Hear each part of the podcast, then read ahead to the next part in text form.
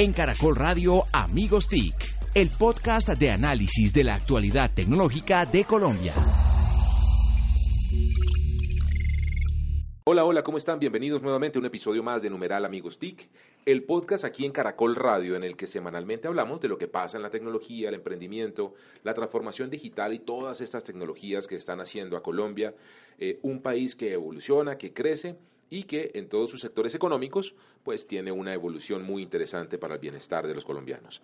Eh, nuevamente los saludamos, muy contentos los amigos TIC, arroba Jole Restrepo, arroba Mauricio Jaramil, arroba eh, Santiago Pinzón G, extrañando a nuestro gran benemérito profesor arroba Solano. Famosísimo profesor milenario. Nosotros somos millennials. Él es milenario. Él es milenario. Debería respetarlo, señor. El decano. Y Mauricio puntual. Puntual, Mauricio. otra vez. Firme. Van dos en el año. Muy bien. Llegó de La- último, pero puntual. Sí. Pero llegó de último. Desde la del vice está como bajando línea que sí puede llegar temprano. Eh, bueno, muy bien. Este es eh, el episodio en donde queremos destacar el- la potencia, la capacidad eh, de la mujer colombiana en el emprendimiento. Vamos a tener una invitada muy especial eh, que vamos a, estoy seguro, de disfrutar muchísimo en su conocimiento, en, su, en, su, en sus anécdotas, además. Así que, bueno, señores, eh, hablemos un poco de lo que viene, Mauricio, en términos de eventos. Tenemos a Campus Party aquí ya, ¿no? Tenemos a este evento que vuelve a Colombia. Bueno, regresa Campus Party, eh, fortalecido con una visión, eh, obviamente con cinco años de diferencia y con toda la evolución de la industria, pues está acorde con los tiempos eh, y ha convocado comunidades. Hay un reto y es que antes eh, Telefónica ponía casi toda la plata o- y, y Bogotá, entonces era Sí, relativamente fácil hacerlo, relativamente. Hoy en día eh, han tenido que buscar mucho apoyo, pero lo han encontrado porque hay un, un buen plan detrás de Campus Party.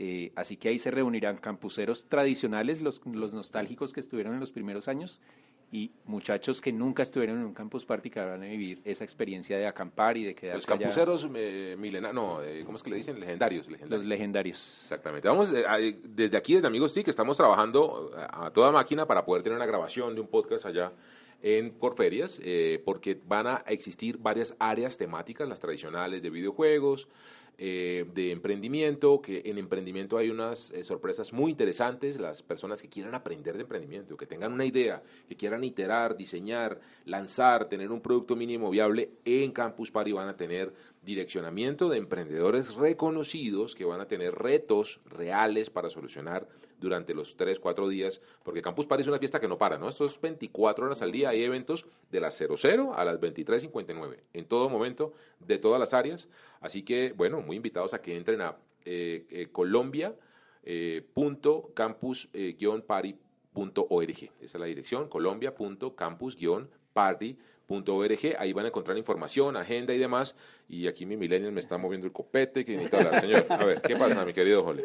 No, dentro, precisamente dentro de la agenda, el 19 de la mañana voy a estar dando un taller de cacharreo y de, de prototipado rápido. De maker. Sí, un, un taller maker, estar haciendo eh, varios artefactos. Entonces, para que estén atentos en la agenda, es un, es un evento que todos pueden asistir. Muy bien, eh, los amigos TIC en todos los eventos. Y esa jornada de 24 horas le sirve a Mauricio, Claro. esa del amanecer, de Porque no llegar va a llegar tarde nunca, va a llegar. Puede llegar. Y, y Víctor, pues temprano por la edad para que pueda estar lúcido a esa hora. Claro, ¿no? y el- la cama está con el cabezal arriba porque se ahoga en la noche. Entonces, vamos a tener eh, en Campus Party mucho para contar, mucho para hacer, así que los invitamos. Estaremos, por supuesto, contándoles qué viene en este tema. Y como el emprendimiento es un tema muy fundamental en Campus Party, no queremos eh, desaprovechar este capítulo de Amigos TIC porque vamos a hablar del emprendimiento, Santiago.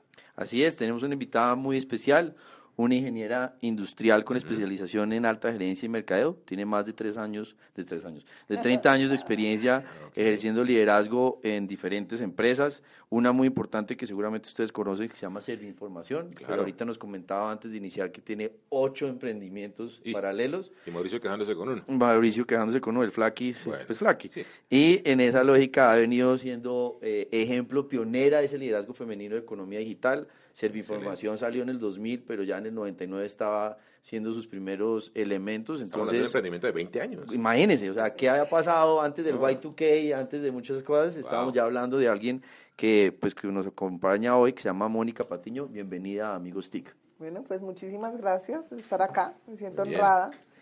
Y yo sí creo que todos tenemos un propósito en la vida Ajá. y ese propósito en el caso nuestro es hacer emprendimiento. Yo Genial. creo que para mí es parte del gen. ¿sí? Siempre estoy pensando en nuevos proyectos, nuevas ideas y creo que es un, cuando uno tiene también una oportunidad en la vida que le ha Ajá. dado, porque definitivamente creo que muchos de nosotros donde hemos nacido hemos tenido mucho más oportunidades, Ajá. yo creo que eso hay que capitalizarlo y que sea un Así servicio es. para el país. O sea, también es importante ver cómo uno pone su granito de arena en Muy este bien. propósito de que nuestro país sea Vale, mejor. y, y Mónica tiene una característica que estoy viendo y es que sabe elegir su telefonía celular. Muy bien, Mónica, estamos montados. Tiene en- buen gusto. Ah. Pixel, Tiene buen ¿no? gusto. Ah, así es, así good. es, así es. Sabemos Hoy de los estamos convertidos como- Exactamente, los que sabemos de tecnología, andamos con lo último. Estamos monetizando esta cuña. Muy bien, hablemos de ese primer emprendimiento. Mónica, muchas gracias por estar con nosotros de Servi- Serviinformación. ¿Qué nació haciendo y qué hace hoy en día Ok, Serviinformación? eh, pues Serviformación que nace hace 19 años, nosotros eh, nacemos eh, y es bastante, les voy a contar una historia que yo creo que es bastante chévere. Es, yo tenía unos, también unos emprendimientos en, en Cali, yo soy caleña, a mucho honor, Claro que sí. y efectivamente en los años 99 nos quebramos, nos quebramos muy fuerte, pero además también me separé. Ujú. Entonces decidí, me vine para Bogotá y le digo a mi hermana Jimena que pues de verdad quería salir de Cali cuando uno está en una ciudad pequeña que tiene pues un círculo, Pues, uno piensa pequeño. que todo el mundo habla de una cosa que no es cierto, pero Ujú. en ese momento uno piensa eso. Y le digo, Mona, bueno, yo le digo Mona a mi hermana, eh, Jimena, yo quiero hacer un emprendimiento, ¿qué se te ocurre? Entonces ella me dijo, pues yo tengo una idea, es, vení te explico, y, y me decís, entonces me vine para Bogotá y ella me explica, en, en ese momento ella estaba haciendo un censo muy grande de levantamiento de información con una empresa que se llama CNID y esa empresa tenía que entregar los datos georreferenciados, ubicados. Entonces ella dice, Mónica, yo creo que este es el negocio del futuro. Los mapas digitales van a ser la locura. Venga, montemos una empresa, pero para el sector privado. Yo la verdad no le entendí nada. Nada es nada. O sea, que a mí me dijera que, es que los mapas, y además yo de verdad no tengo ningún sentido de la orientación. Cuando mi Dios me hizo, no me dio de eso. Entonces, cuando ella me dice todo eso, yo no entendí. Los mapas serán el futuro, la georreferenciación. No, y dijo algo que hoy es simpático. Me dijo, los mapas, Mónica, todo el mundo va a tener un mapa en el bolsillo. Oh, Hace Dios 20 mío, años pero éramos unos marcianos. Hay gente que todavía no tiene eso muy claro. Mauricio no lo o sea, aplica, pero bueno, ahí Lo que vamos. quiero decir es que, a ver, al nivel de Sergey Brin y Larry Page en ese momento que estaban ya pensando en eso, eh, había unas col- par de colombianas caleñas No, que entonces, se lo, lo si, hicieron. si ven el la palabra georreferenciador, esa es una palabra que está registrada como marca de Serviinformación. Ah. Hoy es una palabra que todo el mundo usa y la nadie sabe por qué la pusimos. Era porque en ese momento los mapas que se hacían muy, muy casi como a mano alzada, muy artesanal, eran muy inexactos. Ajá. Entonces la promesa de valor era referencial, o sea, era Ah, cerquita. Entonces ok. por eso se llama georreferenciador. Mm, ¿sí? Entonces, pues es ¿no? simpático dónde porque salí. eh, pues hace 19 años cuando de verdad creo que éramos unos marcianos y acotamos finalmente y creo que fuimos gran parte del desarrollo de lo que hoy casi que es un commodity, hablar de georreferenciador o de mapas digitales y todos entendemos y creo que hay muchísimas empresas y muchísimos emprendimientos alrededor del tema, pues ha sido simpático el poder haber sido parte de eso y siempre hemos tratado como de ser distintos, o sea, hacer las cosas y después como que nos suena la flauta, yo digo Ajá. que se alinean los astros, Muy bien. Porque así como montamos el georreferenciador, después estuvimos, somos como la primera empresa que habla de geomarketing, Ajá. hoy somos la primera empresa que habla de location intelligence, hoy estamos trabajando ya de forma muy revolucionaria con todo lo que es la cuarta revolución aplicado con la localización. Entonces, pues creo que eso ha sido interesante, cómo Vale. uno ha podido participar en desarrollar Vale. eso.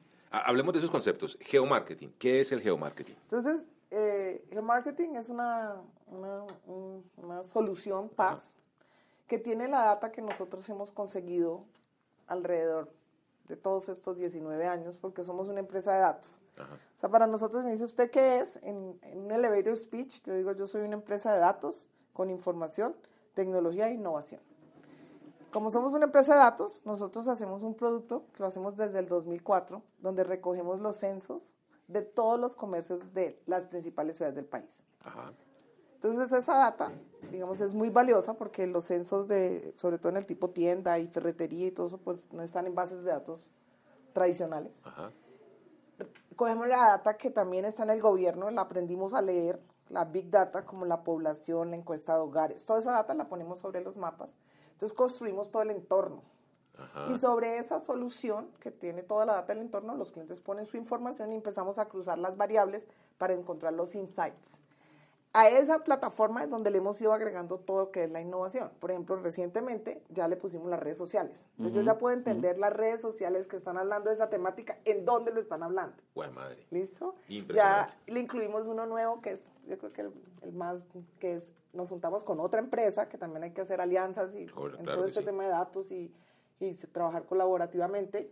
Y es, eh, se- vamos a hacerle y entender en dónde están las personas, a qué horas, pero no con nombres anonimizados, Claro. sino que estamos haciendo con las eh, móviles. Entonces, todos los días, más o menos, Con los estamos operadores móviles. monitoreando. No, en este caso nos juntamos con una empresa colombiana que también pues es muy chévere, que todo el mundo le dice banano, lo deben conocer. Ah, Ah, claro, Alberto. Con Alberto. Pardo. O Ananito. Eh, Nos con juntamos con Adsmóvil, ellos tienen todos los celulares, porque le, lo empujan, y nosotros lo que hicimos fue que le pusimos coordenadas. Y estamos haciendo market share sobre lo que se venda. Pero entonces sobre la solución, yo conozco todo el entorno, pero además puedo entender cómo se mueve la gente, a dónde se mueve la gente. Y Entonces creo que va a ser bien innovador ese nuevo Y servicio. él va a surtir la publicidad en mobile. No, él, para él también es negocio, o sea, es un negocio Ah, para los dos porque él bien. va a vender los datos de él. Cuando los vende geolocalizados, les va a cobrar más a los clientes. Y a mí me lleva un pedacito ahí también en el Genial, revenue. ¿no? Es bien Espectacular. interesante. Oye, toda esta, toda esta evolución, una pregunta que es obvia es, ¿cómo has hecho con el talento? ¿Cómo ha hecho uno para crear esa empresa Conseguir y gente. desarrollar esos negocios? ¿Con qué talento? Pues yo la verdad creo que el talento colombiano es espectacular. O sea, yo creo que de, el equipo de nosotros es demasiado bueno. Y, la, y yo no tengo mucho problema que se me vayan. De pronto por lo que siempre estamos innovando y hoy pues todas estas nuevas generaciones lo que quieren siempre es aprender cosas No, eso es un sandbox espectacular. Metámosle Y- más funciones y probemos. Y también y- es importante, ¿por qué razón nosotros nos aliamos con empresas como Google? Porque cuando uno se alía con las grandes empresas de afuera, está trayendo innovación mucho más rápido a cuando uno se le toca desarrollar todo. Exactamente. Entonces, yo creo que también eso es importante, cómo a través de estas grandes empresas nos han dado también la cultura y nos enseñan y nos capacitan la gente. Cuéntanos un poco más lo de Google. ¿Cómo es esa historia? la de Google también tiene una historia súper simpática. Además Por que tienes un estatus especial con la relación de Google, sí, ¿o no? Sí, somos eh, Premier y somos, tenemos un montón de sellos, que hoy somos los- la única empresa colombiana Los que usamos tiene. Pixel somos Premier. y- bravo. Sigamos. Eh, la anécdota con Google es bien simpática porque cuando en el 2000 nacemos haciendo mapas digitales, Ajá. en el 2005 sale Google Maps con mapas gratis, imágenes satelitales y con semejante bolsillo, pues todo el mundo dice, no, pues esa información se va a morir. Entonces yo digo, no, pues lo que hay que es buscar a Google. Claro, venga Entonces, como el gran sueño, vamos a vender la empresa a Google. y empiezo yo a buscar a Google. eh, en, finalmente, en el 2008, me consigo alguien que me dice, escribile un correo fforero.google.com. Pacho. A Francisco. Él fue el primer persona de Google. Claro, y empiezo yo a escribirle a este personaje todos los meses, venga, yo tengo una empresa, sin respeto. No, pero más o menos cada mes, cada dos, tres meses le escribía. En el 2010, no, en el 2009, Ajá. estaba yo en San Agustín. Y de pronto, con mis hijos. Soy bastante paseadora, me gusta bastante pasear. Y de pronto un globo. Y salgo corriendo a ver el globo, a tomarme una foto con el globo. Y era el globo de Google. Cuando yo sal, saludo al señor de al lado para tomarme la foto, señor, mucho gusto, Mónica Patiño, mucho gusto a Francisco Forero. En San Agustín. Pacho es, ah, para que ustedes sepan, él es fotógrafo Así aéreo. estaba y él tomando to- fotos. Y él es, eh, le encantan los globos para tomar fotos aéreas. Y esa es su gran pasión, ¿no? Así es. Pero entonces imagínense una persona que durante tres años yo había buscado cómo me contestara algo para ver cómo está hablada. Como yo le digo a Google, si no puedes con el enemigo, únete. Ujú. Entonces, en ese momento, yo ya hablo con el Señor y yo creo que eso es parte de- del emprendimiento y de la buena energía. Yo creo que uno siempre debe estar, algo, siempre se le va a resolver. Persistencia. Eso, siempre se le va a resolver. Entonces, en este caso, pues en el The Middle of Nowhere, San Agustín, me encuentro con este personaje. A la semana siguiente lo convencí, lo tenía en mi oficina y a la semana siguiente yo estaba en Mountain View. Al final no le vendí por fortuna la compañía Google, pero entonces fuimos el primer partner de Google Maps para Colombia. Genial. Y eso fue súper chévere. Cuando yo fui al primer summit, éramos 27 en un salón de clase de los partners del mundo de Google Maps. La semana pasada, hace dos meses, Next, seguramente lo escucharon porque fue bastante importante. Bastante. Creo que 44 mil. Sí. Entonces también es muy interesante cómo uno no solo ha participado en poder desarrollar cosas distintas, sino cómo también al lado de estos monstruos también tener la Exactamente. oportunidad. Los amigos TIC estuvimos en el Google I.O. hace muy poco también. Sí, en, yo en también mandé tres de mis ingenieros. Eh, y es una experiencia fundamental, espectacular, entender cómo están construyendo, además de manera colaborativa, Así muchas es. soluciones y demás. Bueno, entonces pasa Google y se hacen partner de ellos eh, y empiezan a lanzar estos nuevos servicios muy rápidamente en Serviformación. Sí, Eh, pero bueno, entonces- Street View, cuando, cuando- cuando yo, yo creo que ustedes fueron los primeros que eh, O sea, conocieron los carros y, sí. y estuvieron con ellos andando Tal el tema. cual, todo, digamos que en- de alguna forma nosotros, para nosotros Google, pues, ah, y en general, tenemos, representamos Carto, Esri, Sigfox, tenemos una serie de apellidos bastante elegantes. Yo Chévere. les digo que como en Popayán. Todos apellidos elegantes. Eh, pura yerbe, chao. Exactamente, muy bien. Entonces, eh, nosotros, digamos que una de las cosas importantes es que para nosotros vemos ellos, no para venderles el producto a ellos. Nosotros vemos como una oportunidad para desarrollar las soluciones nuestras. Bien. Entonces, todas nuestras soluciones hoy corren sobre nube, son PaaS y tienen todos sus elementos, pero tienen toda la data nuestra. Entonces, marketing, data rutas, eh, hoy, se, hoy tenemos la nueva que se llama Servia Analytics, que es todo el tema de Machine Learning con Location Intelligence. Lo interesante ha sido es que hemos tenido la capacidad de no convertirnos en resellers de ellos, sino poder también extraer toda esa tecnología más rápido y poderla Claro. implementar en PaaS es Colombia. plat- Platform as a Service, es. para que la gente sepa que es eh, computación en la nube que se puede pagar como servicio, mi querido Jole. Eh, ¿Ustedes están solo en Colombia o en qué otros países? ¿Cómo ha sido esa expansión a Eh, nivel regional? Pues a través de estos años siempre hemos querido irnos afuera. Eh, estuvimos en Panamá, estuvimos en Ecuador, estuvimos en Perú. De pronto no lo hicimos correctamente, nos estrellamos, como todo el mundo se estrella. Pero hoy nuevamente, a partir de este año, tomamos la decisión de que tenemos que ser una multilatina. Nos fuimos acompañados de Endeavor, nosotros somos una empresa Endeavor, de la cual el networking y la, la mentoría que le hace a uno Endeavor, yo creo que de verdad somos muy contentos de ser Endeavor. Chévere. Ellos entonces nos pusieron un- un per- una persona de Bain, un consultor de Bain que se sentó con nosotros cuatro meses. Yo pues nunca hubiera podido pagar un consultor de Bain. Ujú. Y esa persona nos hizo todo el roadmap. Entonces en este momento ya estamos en Perú.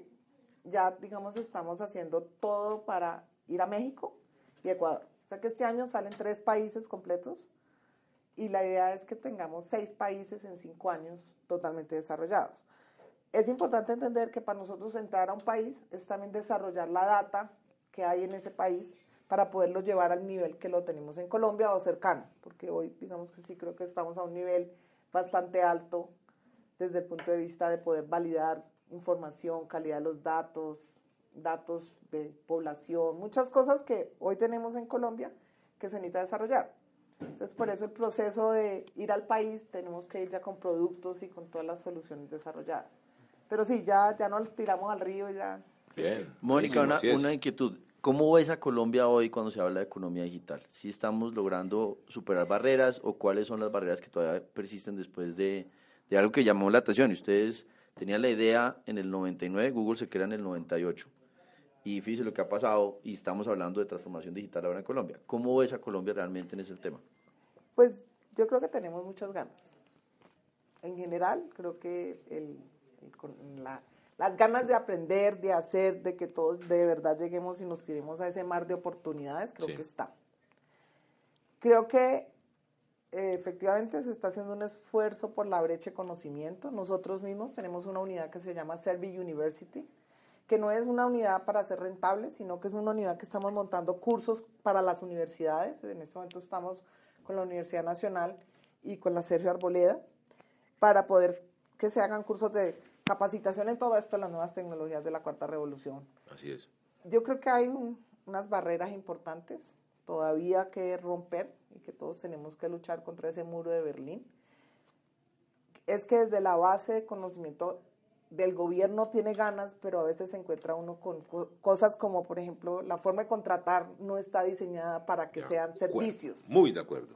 Entonces, creo que eso, y en alguna oportunidad tuve la oportunidad de hablar como con los, en la parte de gobierno y dije, venga, es que esto es de fondo, aquí hay que arreglar algo de base para poder saltar ese muro. Entonces, creo que lo importante es que las ganas estén por hacerlo Así y es. entonces yo creo que haciendo uno que otro ajuste importante en esa base, creo que lo vamos a lograr, porque yo creo que pues desde el abajo está todo el conocimiento, hay muchos emprendedores, muchas ganas, y arriba está la intención. Hay, Entonces, hay que ajustar exactamente ese- es- esas Sí, situaciones. es como lo veo. Siguiendo esa línea, ¿qué recomendarías, tres recomendaciones para un emprendedor digital o que esté incursionando en esto? ¿Qué debería contemplar cuando usted está hablando de, de- de arrancar a hacer? Porque las ganas están, pero ¿qué debería hacer? ¿Es su equipo, es ser socios, es conseguir plata por La tercero? mentoría, ¿Cómo se que- debe hacer? Eh, yo creo que lo primero es tener pasión. O sea, ¿Tiene pasión usted, Mauricio, con Impacto TIC? Sí, señor. Check. Listo. Ahora, Sigamos. no me puedo quejar porque emprender hoy es durísimo, hay unas barreras tremendas, pero no se compara con lo que era Ah, emprender hace sí. 20 años. Es mucho sí, más. yo digo que antes uno tenía que poner casa, carro y beca para que le firmara un banco, no tenía nunca o posibilidad de buscar capital de riesgo, nada. Nada, o sea, yo creo que lo Bueno, segundo pasión, es listo, que check. yo creo que hay que tener un roadmap a donde uno quiere llegar, hay que soñar grande, ¿sí? O sea, nosotros cuando, por ejemplo, ahora les cuento un poco el proyecto de Saving de Amazon porque es muy lindo, es nosotros queremos transformar y salvar la Amazonía. Eso es gigante. Bien. Sí. Así es que se sueña. Pensar Entonces, disruptivo y exponencial. Sí, señor. Eso, yo creo que hay que pensar exponencial y ahí gota a gota uno hace su trabajo y puede ir llegando allá. Yo creo que es como Ujú. importante. Y tercero, sí creo que hay que tener un, un, un roadmap claro como quiero ir llegando. con- A esas metas. no esperar llegar allá, sino ir sacando y, y aprender que se estrella Victorias uno tempranas, y exacto. es- creo que es importante. Todos nos estrellamos y creo que las estrelladas aprendemos. Y eso Muy es parte bien. de ser emprendedor, Ven, estar y- soñando siempre. Mónica, y ya que hablas de emprendimiento, nos comentabas, o comentaba más bien eh, Santiago al comienzo de la charla, que tú trabajas en otros ocho emprendimientos. ¿Cuáles son esos emprendimientos y, y- y- y resumido, qué hace cada uno? Bueno, eh, el emprendimiento más lindo. Eh, se llama Saving de Amazon. Saving de Amazon. Sí, es el emprendimiento que hoy maneja mi hermana Jimena, que es la socia principal en Servir. Ujú. Nosotros somos tres socios en Serviinformación, pero la principal que se inventó el negocio, la de los mapas en el bolsillo, se llama Jimena. Y ella hace ocho años se retira a montar una ORG, Por ejemplo. donde Serviinformación es el apoyo de responsabilidad social.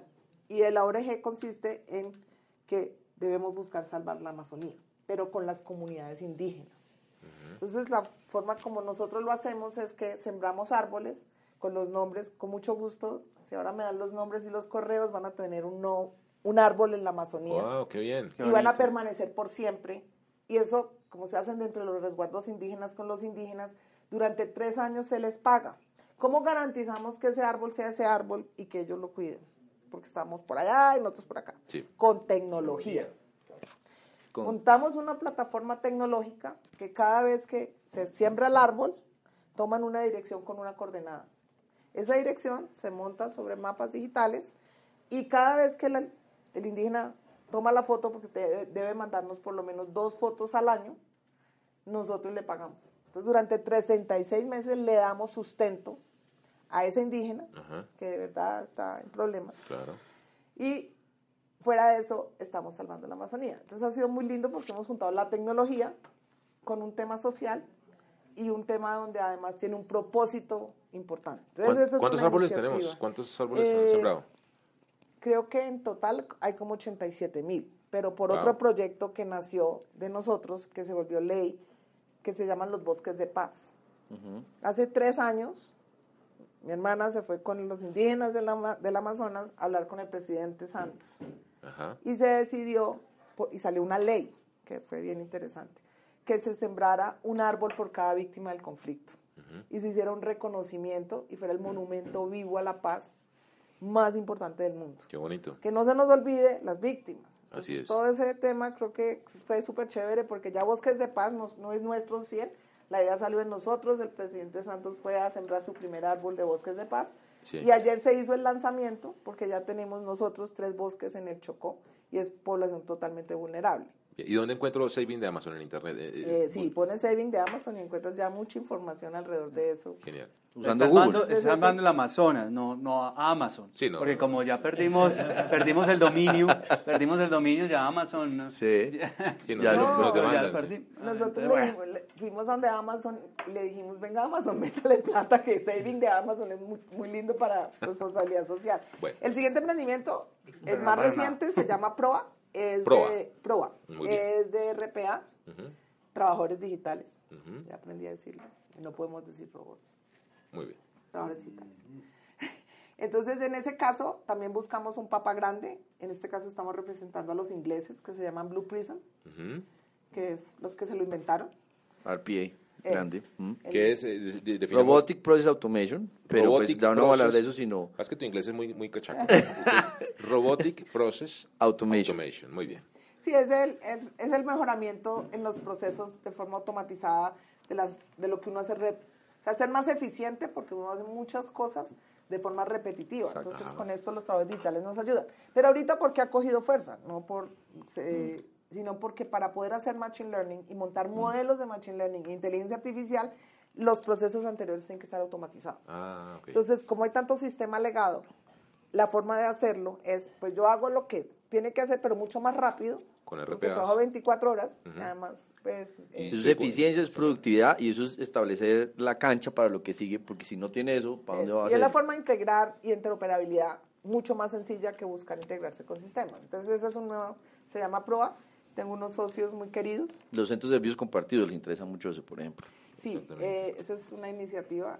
Eh, otra iniciativa que tengo es mi caja, que es, eh, estamos instalando en las tiendas unos posts para, digamos que el fin es que la tienda se haga un upgrade tecnológico para que pueda pelear con todos los hard discounts y todo el canal moderno y no pierda participación y sea importante porque en el ecosistema colombiano es importante. Bien, el post es el punto de pago, el punto de venta, eh, y los hard discounts pues son los de uno, los justos y buenos, y los aras, ese tipo de cosas, que están haciéndole una, eh, un hueco muy importante, no solo a las grandes superficies, sino también a la tiendita del barrio. Y con esta tecnología, me comentas tú, mi caja, los ayudamos a que a los tenderos. Nosotros entonces les damos tecnología para que ellos tengan información sobre su tienda, entiendan cuál es el producto más rentable, ah. tengan claros sus inventarios, tengan y hagan todos esos, digamos, información que antes no tenían. Pasen del cuadernito a tenerlo realmente digital. Entonces eso, eso es un emprendimiento que hace siete años, eh, yo digo que es el más costoso, el que más me ha costado de verdad mantener, yo molesto que tengo un muchacho en Harvard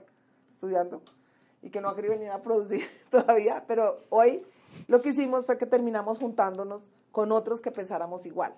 ¿sí? Entonces al final terminamos cuatro empresas o cuatro eh, que tenemos alianzas estratégicas, entonces nos está ayudando Nutresa, que es un excelente socio en este tema, y estaba en Colombia. Y estamos con Punto Red para todo el tema de servicios virtuales. Entonces eso ya el 13 de junio los invito, vamos a hacer el gran lanzamiento de ya, porque ya logramos pasar a que los efectivamente se podía lograr el cambio sería el quiebre, ya se puede los tenderos están transando. ¿Cuántos este, tiene de mi caja? En este momento nosotros estamos con 700. Bien. Pero vamos a hacer un lanzamiento de mi caja light después, digamos, ya lo tenemos preparado, porque la idea es llegar a 10 mil y después 100 mil. Muy bien, excelente. Vamos en tres. Vamos en tres, bueno. El cuarto emprendimiento. A ver si. Eh, y todos así. No. Sí, cada, cada vez hay Pero tengo uno eh, que se llama City Doctor. También los invito. City Doctor es eh, cuando uno, o sea, ¿de dónde viene la idea? Cuando uno está en las salas de espera en emergencias en este país es la locura.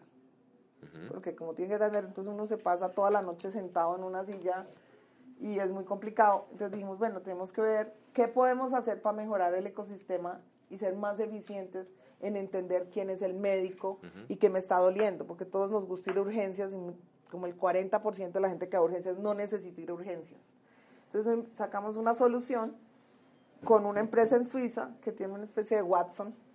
Entonces, la, inteligencia artificial. Eso, entonces yo me meto a la aplicación, yo le digo que me duele, me pregunta todos los síntomas tipo triage y me dice qué debo hacer. ¿Qué doctor debo atender? Ah, Están todos los doctores, la lista de los 32 mil médicos lo por, por especialidad, por especialidad y entonces después yo puedo entrar a hacer una agenda. Ya tenemos 160 médicos con agenda disponible y ya tenemos convenio con las universidades, porque aquí en es ideal, es como el Uber de los médicos, disponibilice más tiempo suyo, Genial. pero aumente la cobertura.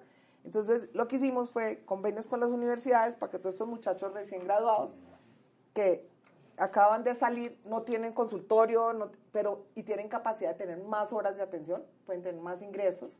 Entonces, la, la forma como lo estamos viralizando es con los convenios con las universidades para que con los médicos que salen de allí pues se agenden. Pero la verdad hemos tenido muy buena aceptación, estamos en el proceso de conseguir gente Ajá. y yo creo que voy a entrar en ese proceso, en el proceso de conseguir plata. O sea, el año rural de los médicos se puede volver el año virtual ahora. Y Genial. no- el gran sueño es podérselo eh, vender a las Fuerzas Armadas, porque yo creo que si uno le ayuda a toda esa cantidad de personas que están enfermos por allá lejísimos y pueden saber y agendar, porque es que no solamente saben dónde, sino que agendan la cita en tiempo real a las 3 de la tarde, en el caso si es privado, pues la pueden pagar, si es por su EPS o lo que Vale. sea. Este es el caso típico de un emprendedor y es, todos hemos ido a urgencias, todos nos hemos quejado y la mayoría no hemos hecho nada Nada. más allá de quejarnos y de pronto poner un trino o lo que sea. Exactamente. En cambio, ahí un, Ese- un emprendedor ve una oportunidad y dice, bueno, Y vamos a aquí hay una solución. esto y vamos a montar un modelo Y para eso Internet. Para eso necesitamos Pero- que todos estemos conectados. es, por ejemplo, ya tenemos el emprendimiento, ya lo lanzamos, ya tenemos las universidades, ya tenemos eh, médicos, estamos consiguiendo pacientes.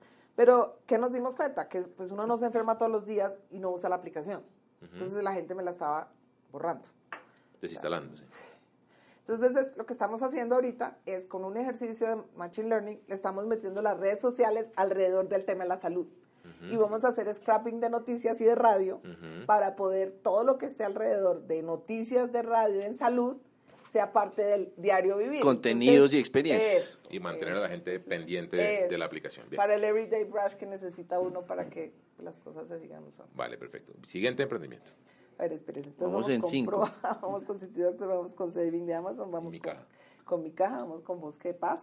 Bueno, tengo uno lindísimo. Bueno. Se llama Los Agro- no eran lindos. madre. Imagínense, este es el bonito como es. Bueno. eh, Agrodat AI. AgroDat AI. ¿Esto ya Sí, es inteligencia pensar- artificial en el agro? Eso. bueno, eso. muy bien. Esa solución eh, ya tiene dos módulos construidos, esta todavía no la hemos lanzado. Esa también la tengo con un socio que ha estado toda su vida en el agro. También he aprendido que uno no puede estar si no sabe el tema. Múntese con alguien que sepa el tema, porque si no es más complejo de sacar y se equivoca. Esa es la cuarta más. recomendación. Exacto. Es importante, asóciese con alguien que sepa eso que usted se está metiendo a vender. Ok. Entonces, en este estamos consolidando la data pública y privada y todo lo que hemos logrado conseguir alrededor del agro. El objetivo es llegar a poder yo decirle a un productor cuándo debe sembrar para que no le pase que él anda en Toyota y a la siguiente anda en bicicleta. O sea, Todos Ujú. sabemos que Sí, hay- el campo lastimosamente tiene esos, tiene- esas olas. de- Pero si nosotros podemos predecirle y darle información adecuada y correcta, de pronto vamos a mejorar mucho ese proceso, vamos a volver mucho más rentable el agro y pues va a ser una oportunidad para el país. Entonces, Genial. por eso para mí es súper chévere. Entonces, con inteligencia artificial le pronostican al- a la persona que trabaja su tierra Eso, cuándo sembrar y qué sembrar también. así es. Bien. Predictibilidad. Eso. Y también le damos información, porque no necesariamente todo es predictivo. También Claro. es consolidarle datos, porque hay mucha información, pero por todas partes. Ok. Nosotros estamos haciendo el esfuerzo de consolidarla, trayéndola de mucho del mundo de datos abiertos del gobierno, eh, para que pueda saber también a cómo se está vendiendo en una plaza mayorista. Hoy se está vendiendo a 100 pesos, pero si yo le pongo el transporte, el costo del transporte, porque como sabemos de rutas, sabemos cuánto vale, entonces le puedo decir, no, no venda ahorita, en Bogotá venda en Cabaza, que alcanza la diferencia de precios, le va a ser más rentable. Entonces también, digamos, es darle información actual para que pueda tomar mejores decisiones. Por eso creo que va a ser bien chévere ese producto. Ok, bueno, muy bien. Hemos hablado de transformación digital, de la tienda de barrio y transformación digital del Campo. Del campo. De la servicio salud. médico. de la del servicio salud. médico. Bueno, Y Open bien. Data. De los amas del Amazonas.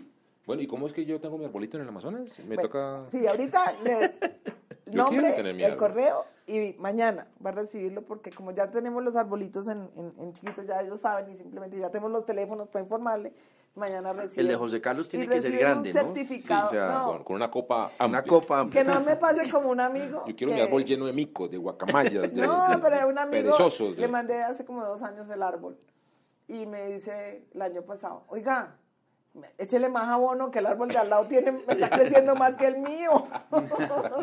Ella es Mónica Patiño de Servi Información, emprendedora, realmente ejemplo de tenacidad, de persistencia y de cómo eh, soñar en grande permite realmente cambiar el mundo gracias a la tecnología. Y de un tema muy importante y es que pues no es la mejor manera de ponerlo, pero se ha vuelto de moda decir las mujeres en economía digital, las mujeres Sí. liderazgo en transformación digital, y tú eres ejemplo de cómo desde hace mucho atrás se ha logrado que eso sea muy concreto.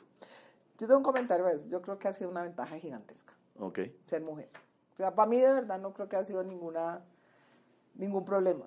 O sea, yo estudié en un colegio, en una universidad, Georgia Tech, y éramos ocho hombres por una mujer. Imagínense cómo me consentían. Claro.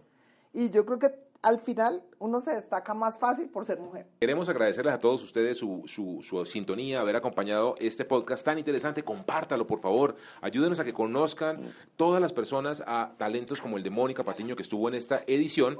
Y por supuesto, los esperamos en, la siguiente, eh, en el siguiente capítulo de Numeral Amigos TIC. En Caracol Radio Amigos TIC, el podcast de análisis de la actualidad tecnológica de Colombia.